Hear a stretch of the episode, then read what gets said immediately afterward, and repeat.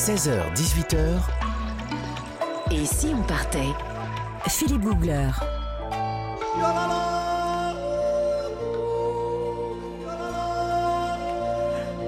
Nous sommes en Suisse cet après-midi. Tous les jours, un nouveau pays que nous découvrons ensemble sur Europe 1. Et nous sommes dans ce pays incroyable, c'est une sorte d'île au milieu de l'Europe. Petit pays, mais où on parle quatre langues différentes. euh, et où il y a des dizaines de cantons qui sont autant d'États dans l'État. C'est un pays absolument incroyable, la Suisse. Et nous avons en ligne Joël Dicker, écrivain suisse né à Genève, auteur euh, du célèbre roman La vérité sur l'affaire Harry Kéber qui est paru en 2012 et qui a rencontré un succès incroyable. Je crois que vous avez vendu 5 millions d'exemplaires dans le monde, Joël Dicker. Bonjour. Bonjour Philippe et merci pour votre récit qui m'a beaucoup touché. Ah oui? Sur Lausanne et le guet de Lausanne, c'est tout à fait ça. Ouais. Mais vous savez que j'adore les Suisses. Je ne sais pas pourquoi, j'ai- une, tendresse pour les Suisses. Euh, on va en parler ensemble beaucoup. Et, déjà, ce, goût assez incroyable du respect de l'autre. C'est-à-dire que, moi, vous allez me dire ce que vous en pensez, mais j'ai l'impression que la discrétion suisse, c'est pas seulement cacher des trucs, c'est d'abord ne pas gêner l'autre. Ce qui donne cet aspect comme ça très, très mesuré. Qu'est-ce que vous en pensez? Oui, c'est tout à fait vrai. Euh, la Suisse, c'est un peu vivre et laisser vivre. Avec ce respect de l'autre, avec cette envie de pas déranger, avec cette discrétion, comme vous dites, qui est, c'est le bon mot parce que c'est pas tellement le secret de soi, c'est pas envie de déranger, pas envie de se montrer trop, euh, pas envie d'être dérangé au- aussi parce que en, général, ça va dans les, deux sens. Quand euh, vous vous montrez, on a envie de vous voir. Et donc, comme on n'a pas envie d'être vu, on n'a pas envie de se montrer. Et donc, il y a chacun fait ses petites affaires dans son coin, et on est très content comme ça. Et c'est vraiment très fort. Moi, je, je le vois quand je reviens en Suisse où je vis, hein, mais je voyage euh, pas mal pour mes livres. Et je dois dire qu'à chaque fois que je reviens en Suisse, il y a cette espèce de tranquillité, ce calme euh, qui fait un bien fou. Ouais. Alors, cette fameuse propri- propreté suisse qui, qui est légendaire, euh, moi j'ai une explication, mais vous allez me dire si c'est la bonne. C'est que j'ai aussi l'impression que c'est un peu la même chose. C'est-à-dire, on, on, ça peut pas être sale parce que ça gênerait l'œil du voisin. Oui, c'est vrai. Alors, d'une part, euh, c'est pas bien de le faire, donc on le fait pas. Le Suisse a ce côté quand même très à cheval sur ce qui est juste, sur ce qui est bien, sur le bon sens. Euh, et la propreté, c'est aussi cette idée donc de, par rapport à ça, mais aussi de prendre soin de là où on vit. Euh, parce qu'au fond, ces rues qu'on sal- salit, c'est les rues dans lesquelles on marche. Et donc, le Suisse a à cœur d'être, euh, de garder une ville propre. Alors, il paraît que la ville est quand même que les villes en Suisse sont un peu moins propres euh, que ce qu'elles ont été il y a quelques dizaines d'années. Je n'étais pas encore né, mais mais ça reste quand même par rapport à, à- d'autres villes très propres. Et on a des lacs qui sont extrêmement propres. Je crois que l'eau du lac Léman et des et des autres lacs suisses n'ont jamais été aussi propres que maintenant. Et euh, on peut presque boire l'eau tellement elle est propre. Donc voilà, c'est assez incroyable. Alors, les, les- les- les paysages suisses sont des paysages souvent vraiment de, de cartes postales. On a l'impression que c'est Heidi parfois. Euh, qu'est-ce que, quel est votre paysage de rêve à vous là-bas en Suisse? C'est difficile de vous répondre parce que la Suisse est un pays morcelé qui a des paysages très différents. Euh, vous devez choisir entre le lac. On a des lacs qui sont vraiment extrêmement beaux avec des couleurs, une eau qui est émeraude, vert, très particulière, très belle.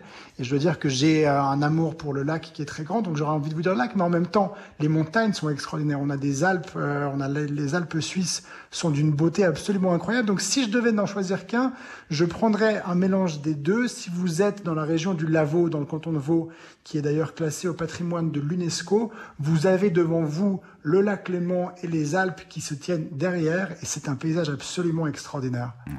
Et euh, moi, j'aime bien la région de Gruyère. Je sais pas pourquoi. Je trouve que cette espèce de, de vert, de village Oui. perché sur des montagnes, ça, il y, a- il y a vraiment un truc magique. C'est très charmant, c'est vrai. Et puis il y a ce côté euh, vert et un peu plat, un peu plus plat que ce qu'on peut voir dans d'autres parties de la Suisse. Et on a cette impression d'être bien. Ouais. Euh, c'est facile, euh, c'est calme. Ouais. Et puis il y a, il y a cet esprit à Gruyère aussi, avec ce, cette petite ville, avec cette vieille ville qui est, qui est toute petite. On en fait le tour en un quart d'heure. Ouais. Et puis les alentours sont très verts. Et il y a ce mélange, je pense, entre être quand même un peu perdu et cette euh, tranquillité très agréable et en même temps le sentiment d'être pas si loin d'une grande ville ou pas si loin du reste. C'est-à-dire que vous êtes en Suisse, vous êtes à Gruyère, et eh ben vous êtes à une heure et demie de route de Genève, des grandes gares, des, mm. des, aéroports. Donc vous êtes loin du monde, mais pas coupé du monde. Et je crois que c'est ça qui fait la particularité de la, de la Suisse. Oui, parce que ce que vous dites, c'est pas valable que pour la Gruyère, c'est un peu valable pour toute la Suisse. Vous, vous êtes en pleine nature et jamais très loin d'une grande ville. Oui, parce que la, Suisse est un tout petit pays, hein, il faut le dire. C'est vraiment, euh, on en a, on le traverse d'un point à l'autre en dans sa plus grande distance en quatre heures. Euh, vous partez de Genève et vous allez dans les Grisons et en quatre heures et demie peut-être au plus, vous êtes passé de la France à l'Autriche. Et euh, donc voilà, c'est petit, mais on est, voilà, je pense que c'est ça qui me plaît, et qui plaît aux gens c'est qu'on n'est pas à l'autre bout du monde. Et c'est rassurant parce qu'on est quand même, on vit dans une époque où on a envie de voyager, on a envie de voir du monde, on a envie d'être aussi dans des grandes villes. Et il n'y a pas vraiment de grandes villes en Suisse. Et donc cette proximité avec et la nature et les grandes villes est assez agréable. Merci beaucoup euh, Joël Dicard, vous restez avec nous bien sûr. On va continuer à voyager en Suisse dans un tout petit instant sur Europe 1. Philippe Googler sur Europe 1. Nous sommes en Suisse. Jusqu'à 18h sur Europe 1. Alors, vous avez compris qu'on l'a dit et répété que c'est un pays magnifique, pays de paysage de cartes postales, mais c'est aussi, il ne faut pas l'oublier, un pays pour le fromage. Car là-bas, vous savez, vous pouvez vous balader en Gruyère. Et ça ne veut pas dire qu'on ne va pas toucher dans le Gruyère, ça veut dire que Gruyère, c'est une région de Suisse. Puis on peut se balader aussi en Emmental. Et puis, c'est vrai. Et puis, on peut se balader en Appenzell. On fait tout le plateau. On peut faire tout le plateau, c'est vrai. C'est un voyage à se, se, lécher les babines. Et alors, j'ai une info de première importance pour vous. Tenez-vous bien. C'est une certitude séculaire qui va tomber dans quelques instants.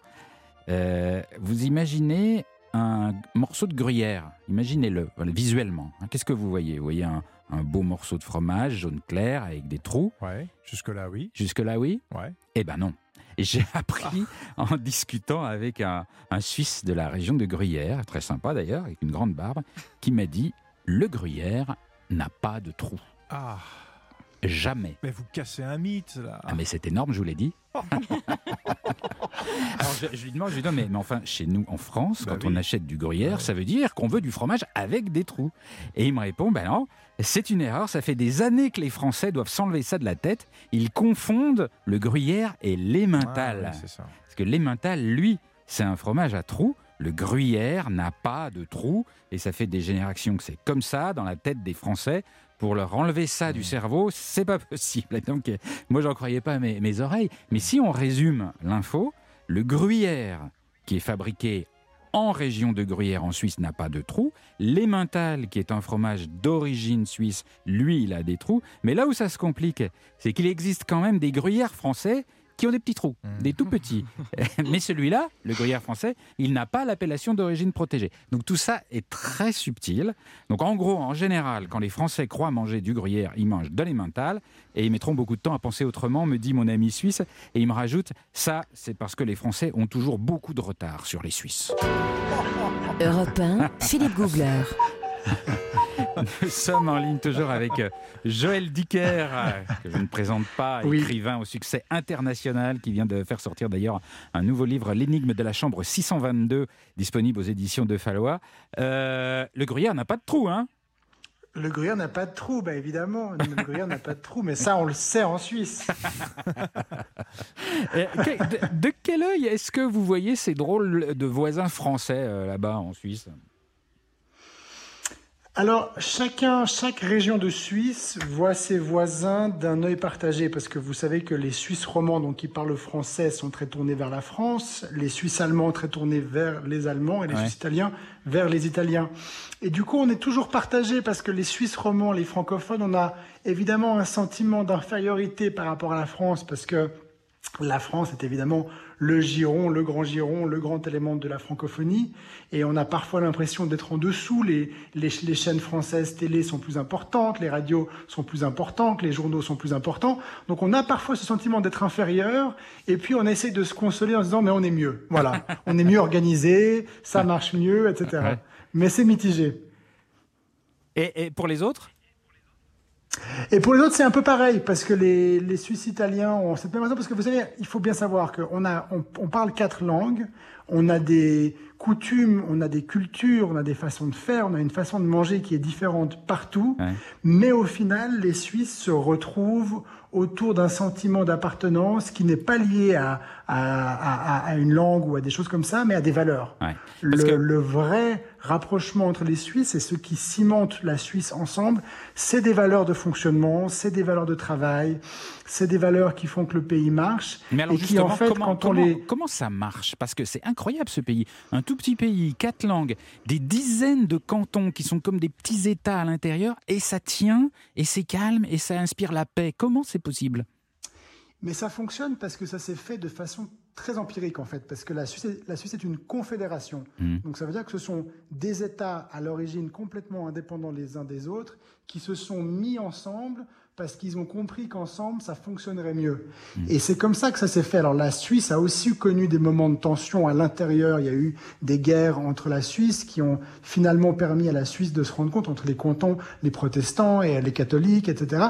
Et finalement, c'est à force de comprendre ce, ce dont chacun avait, avait besoin qu'on a réussi à faire ce pays qui s'est vraiment construit peu à peu où, au fil du temps et des années et des siècles, des cantons se sont agglutinés les uns autour des autres. hein. Ça, ça- ce, ce pays ne s'est pas fait en une seule fois.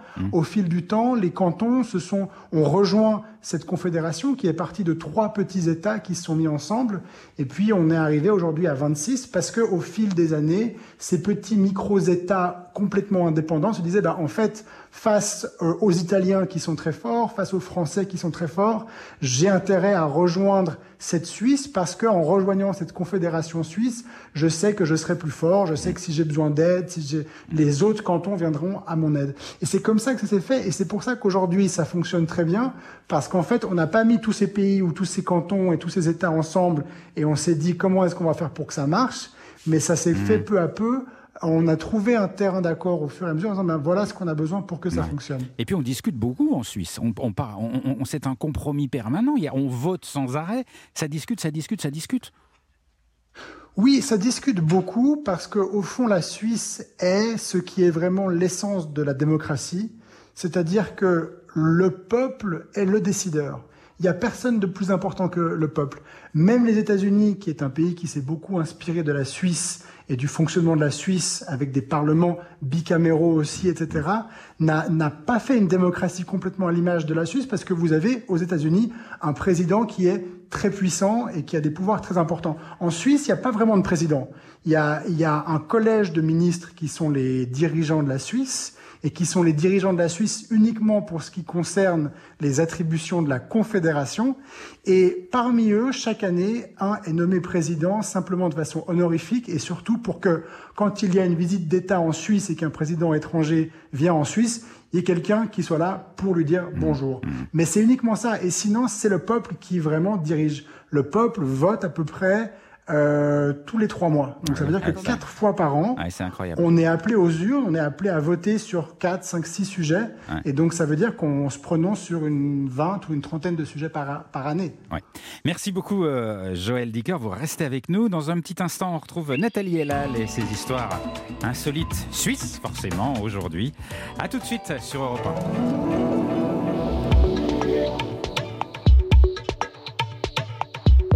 Philippe Googler.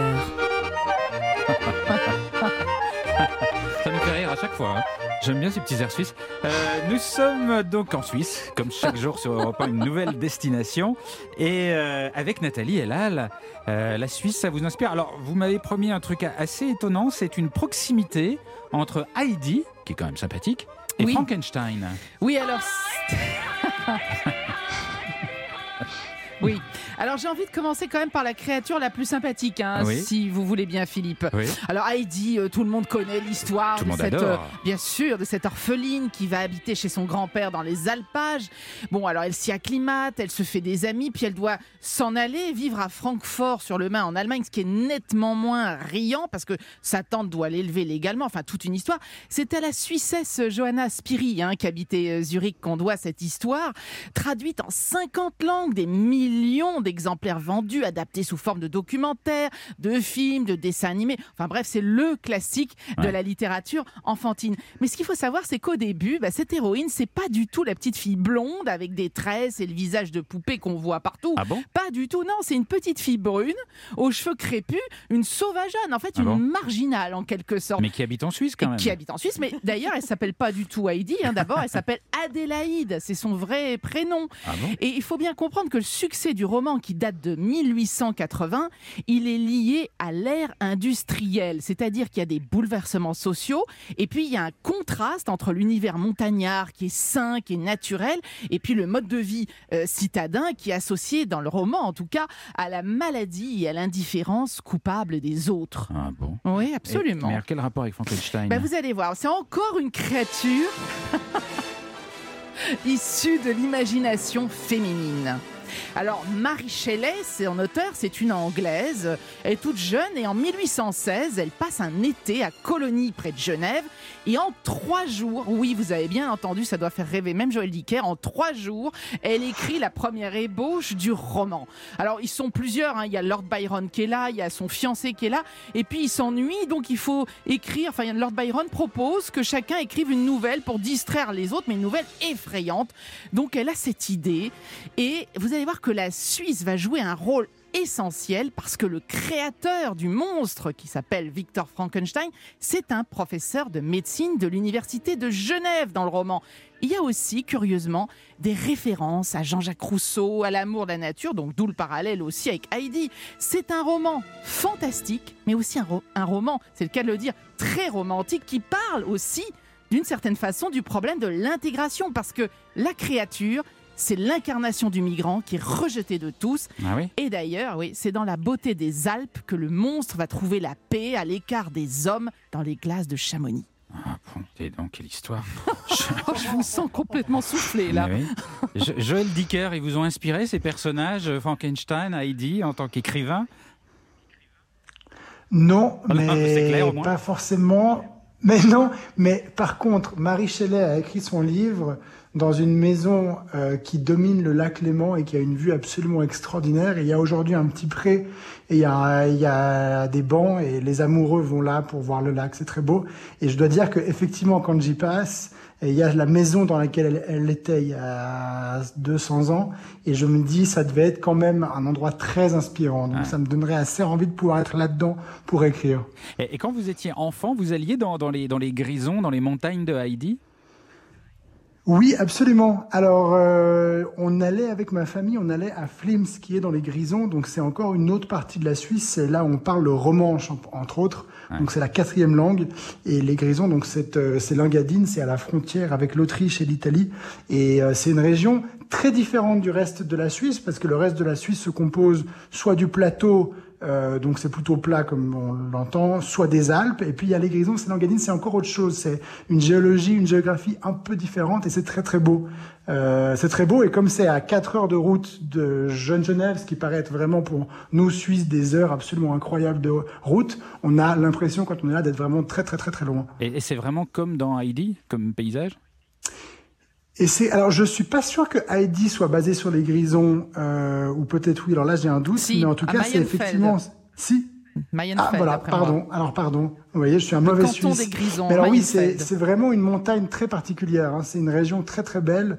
Euh, et il y a dans les Grisons aussi la petite ville de la petite ville de Sils Maria qui a aussi Oui. euh, vu euh, des grands auteurs euh, venir et écrire. Très bien. Merci beaucoup, euh, Joël Dicker, de, de nous avoir raconté euh, votre Suisse. C'était passionnant. Je rappelle que votre dernier livre, L'énigme de la chambre 622, est disponible aux éditions de Fallois. Et euh, bah, je vous souhaite euh, longue vie en Suisse. Vous avez de la chance d'habiter dans ce pays. Je l'adore. Merci, merci pour votre invi- invitation. Vive la France et vive la Suisse. Merci beaucoup.